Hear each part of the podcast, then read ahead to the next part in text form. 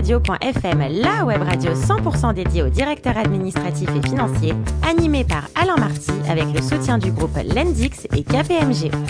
Bonjour à toutes et à tous, bienvenue à bord de dafradio.fm. Vous êtes plus de 11 000 auditeurs à nous écouter chaque semaine en podcast à mes côtés pour co-animer cette émission 100% dédiée aux directeurs administratifs et financiers. Olivier Goua, le fondateur et président du directoire de l'Endix, et puis Guillaume Desretours, associé responsable finance, stratégie, performance de KPMG. Bonjour à tous les deux. Bonjour Alain. Aujourd'hui, nous recevons Pierre Gambarini, qui est le DAF d'effuré.com. Bonjour Pierre. Bonjour. Alors, monsieur. vous êtes né en 84 à Monaco, d'où votre teint allé, euh, un master de finance à Grenoble, et après vous avez intégré EY euh, KPMG. Ça vous tentait pas à l'époque?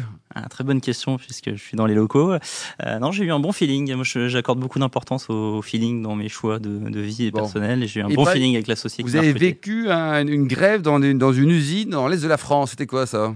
Ah, ça fait partie des nombreuses anecdotes de mes années d'audit. Euh, oui, effectivement, avec mon costard cravate et en tant que jeune auditeur, on s'est retrouvé pris dans un mouvement social euh, sur une usine de, de, de l'Est euh, où il y avait effectivement une situation compliquée. Donc, euh, ça nous a mis les pieds sur terre. Bon, ça va, vous êtes ressorti vivant, tout allait bien quoi. Et avec le teint allé. Alors, il paraît que c'est souvent dans l'entreprise qu'on rencontre sa future femme. Ça vous est arrivé vous aussi? Effectivement, je vois que vous êtes bien renseigné. Euh, j'ai bah, rencontré mon bosse, épouse. euh, j'ai rencontré mon épouse chez chez EY sans pour autant qu'on ait qu'on ait travaillé ensemble, mais dans un environnement euh, sympathique. Hein, vous y croyez vous au mariage dans, dans, dans- dans le boulot ou pas, Olivier Guillaume Euh, deux- deux- j'ai créé deux entreprises, on a plein de bébés de ces Ah, entreprises-là. J'ai eu donc, peur que vous ayez juste une femme. de- Non, non, j'ai- Et vous, Guillaume ça sera pour Bon, mon interview. C'est des choses qui, qui peuvent arriver, effectivement. Alors, vous avez ensuite euh, 2015 euh, Natexo. C'était une belle aventure, ça aussi C'était quoi exactement comme entreprise? Belle ouverture, euh, capital fermé, un groupe qui est dans l'acquisition digitale, donc euh, sur des métiers de l'emailing, monétisation de bases de données, donc euh, une activité qui a été pas mal chamboulée par les, les nouvelles euh, sur la protection des données. Et en tout cas, expérience euh, très intéressante. On a acheté euh, plusieurs sociétés pendant ces trois années-là. On a structuré un bon business avec euh, pas mal d'expansion internationale aussi, donc belle expérience. Et donc, ça y est, vous avez atteint votre nirvana professionnel en rejoignant il y a, quelques semaines, quelques mois, lesfuré.com. Alors, un rappel du métier de cette entreprise?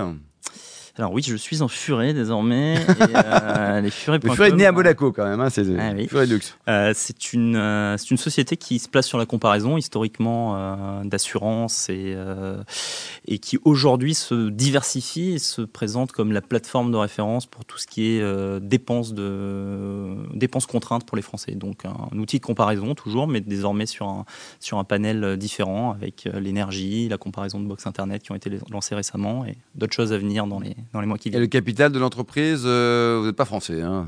Et non, un actionnaire euh, britannique euh, qui est, qui est dans le même domaine de la comparaison sur le marché UK, et C'est une autre marque. Hein. sous d'autres marques, oui, tout à fait, et qui a, qui a tenté l'aventure du marché français. Et- et- Euh, et Olivier. Donc là, vous êtes clairement en mode, mode start-up, on va dire. Alors, start-up qui a déjà, qui a déjà une, certaine, une certaine existence, détenu à 100% par un groupe britannique, vous venez de le dire, qui lui-même se finance comment Ça a été quoi l'histoire capitalistique du groupe?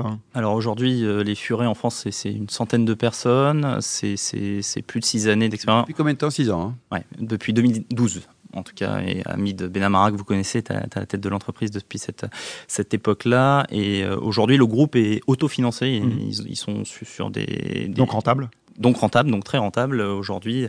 Euh, c'est eux qui assurent les lignes de financement des Furets pour euh, nos, nos différents projets qui, ont, qui ont accompagné la croissance de ce site euh, sur le marché français. et, et eux, avant d'être rentables, comment ils se sont financés?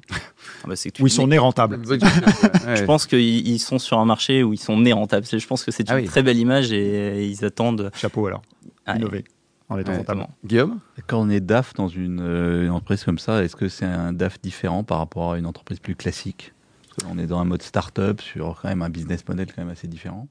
Alors écoutez, je pense qu'il y, y a- y pas mal d'attentes, en tout cas, que, que, que, que je sois en capacité d'accompagner le, le- le- le business, les, les innovations. On est à la croisée finalement des chemins, puisqu'on on sort d'une activité qui a, qui a constitué les six, six premières années euh, d'existence de l'entreprise. Et aujourd'hui, euh, il y a un souhait de diversification. Donc euh, il, est, il, est, il est évident qu'on qu'on attende que je sois l'accompagnateur sur, sur, sur, sur ces sujets-là. Et puis étant dans une boîte digitale, on attend de moi que j'aide aussi à ce qu'en interne, la société soit digitalisée au plus haut point. Au plus haut point, euh, Olivier? Moi, j'ai une question super intéressée. Chez Lendix, on fait du prêt, euh, du prêt au PME.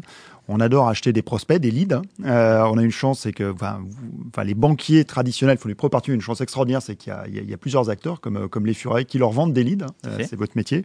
On, voit quelques acteurs qui, sont, qui ont commencé sur le B2C, je ne les nommerai pas ici par, par politesse, mais qui commencent à aller sur le professionnel. Est-ce que c'est également une, une, voie possible pour les Furets de, de, commencer à servir une clientèle pro qui cherche, qui cherche aussi ces fameuses, ces fameuses dépenses contraintes alors écoutez, pour l'instant, l'utilisateur vers lequel on tourne notre expérience, c'est l'utilisateur final.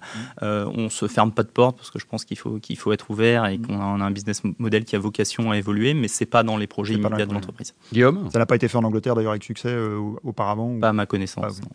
Et, vous, vous poussez sur quoi sur les innovations? Parce que je reviens un peu là-dessus. comment on peut se différencier? Parce qu'il y a une, grand, même, une grosse concurrence un peu dans votre. Euh, ça va des petites choses du quotidien. Ça va avoir une digitalisation sur nos notes de frais, euh, aux outils qu'on utilise euh, en interne, à nos gestions de projets qui peuvent se gérer avec des outils intelligents et qui accompagnent le fonctionnement transverse de l'entreprise. Aujourd'hui, c'est un petit peu ça, je pense qu'on attend d'un DAF dans une entreprise de ce type-là, c'est qu'il soit capable de travailler avec les autres services de l'entreprise les autres fonctions? Guillaume?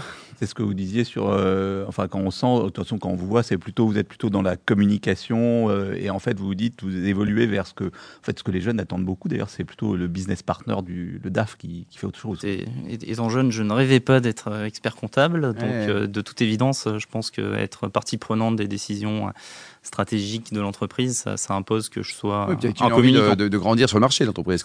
Vous avez ah, plein de beaucoup d'ambition. Vous aviez un espèce d'autre animal là, qui traînait comme, comme concurrent, mais il y, en a plein là qui sont en train d'arriver sur ce marché. On pas trop parler des concurrents, mais effectivement, il y, y, a un marché qui est très compétitif. C'est une bonne chose parce que mm. finalement, quand il y a de la concurrence, c'est qu'il y, y, a un marché qui, qui donne de l'appétit. Voilà. Olivier non, non, euh, le, point, euh, je, serais curieux de savoir justement à quel point d'ailleurs, parce que c'est vrai qu'il y, y, a un métrique, j'imagine, que vous suivez de près, c'est les coûts d'acquisition des clients. Oui, ça c'est une question. Euh, digital, acquérir, acquérir des clients et des prospects, c'est la clé. Dans, quelle mesure c'est une mission qui incombe au directeur financier ou au directeur marketing dans une entreprise digitale comme la vôtre? Alors écoutez, la directrice marketing du groupe Les Furets a changé un petit peu, à peu près en même temps que moi. Donc aujourd'hui, on est clairement un binôme sur tout ce qui est forecast, communication avec avec, les partenaires et puis analyse de, analyse de données. Donc, mhm. euh, clairement, je serai dépositaire des chiffres. Oui, c'est ça. Le cas, mais dans et puis des virements aussi, quand même. Hein, les, hein, sûrement des virements. Mais dans les faits, euh, ce sera, ce sera un binôme sur ce sujet-là. Et vous êtes un DAF, en fait, qui pousse finalement sur, la, sur les dépenses, sur les investissements, sur la communication. Alors ne dites surtout pas ça à mon DG, mais en tout cas, je pense ah, que si on, a, si on a, si on a des, des, des dépenses. vous comprenez bien le marketing, c'est ça que je veux dire. Bien pensé. Je pense que mon expérience précédente m'a amené dans un environnement entrepreneurial où la dépense était euh, relativement verrouillé mm. euh, et où chaque euro était pensé dans son utilisation au, quotidien. Aujourd'hui, je ne change pas de philosophie et je pense qu'on restera sur une analyse euh, héroïste des investissements qu'on fait pour développer l'entreprise. Elle a des enjeux à ce sujet-là de, de, rentabilité. De rentabilité, bien sûr. Pierre, vous êtes un, jeune DAF. Le DAF, dans, dans, 10 ans, dans 20 ans, il sera comment? Il sera comme vous, sympa, il sera business orienté, il sera proche du marketing, il sera, je sais pas quoi, directeur général. Je suis convaincu d'une chose, c'est qu'il aura des compétences IT plus fortes que, que, que peut-être la génération qui nous précède ou que même nous aujourd'hui, puisque ça, fait partie des, des attentes euh, des entreprises. Et puis j'espère qu'il sera effectivement euh, particulièrement bien intégré euh, dans l'entreprise et dans le processus de décision. pas simplement un comptable. Oui, c'est ça. Olivier, Guillaume, une petite réflexion sur l'évolution du DAF d'ailleurs ah, Oui, forcément. et alors, le, qu'est-ce que vous, qui vous recrutez là maintenant? Vous recrutez quand vous recrutez, vous demandez des, des financiers ou vous allez un peu, vous avez fait évoluer votre offre de recrutement là? Alors moi, chez les Furets, je, chapeaute le, juridique, euh, la finance et donc tout ce qui est l'analyse. Effectivement, aujourd'hui, on a des postes ouverts, on a des recrutements qui se tournent vers des, gens euh, qui sont capables d'analyser la donnée, donc qui ont des compétences euh, informatiques. On fait attention à ce, genre de, choses. Mais si vous avez de bons analystes et qui ne sont pas des bons communicants, ça, vous, n'utiliserez pas bien cette information. Donc on fait attention quand même aux, deux. Alors Pierre, si vous n'avez pas embrassé ce beau métier de DAF, est-ce que vous auriez voulu battre Nadal en finale de Roland Garros? Euh, j'aurais bien aimé, mais je pense que euh, j'aurais été plafonné par, par, par, certaines limites. Mais vous avez rêvé, caressé le rêve de devenir pro ou pas? Oui, très honnêtement. Vous je avez pense été classé que... de 6. Ah quoi, tout à fait. ouais, 6, comme- c'est quand même juste extraordinaire par rapport à tous les autres classements. Vous jouez, vous, un peu, Olivier hein, Ouais, hein je- j'aime j'aime beaucoup le tennis. Ouais, mais Et je ne suis six, pas de 6. euh, donc je, je respecte le classement. Moi, j'ai jamais été classé. D'accord. Et, Alors moi, et Olivier, alors je, je ne suis plus de 6. Je l'ai été effectivement dans, dans mes Je années. respecte dans tous les cas.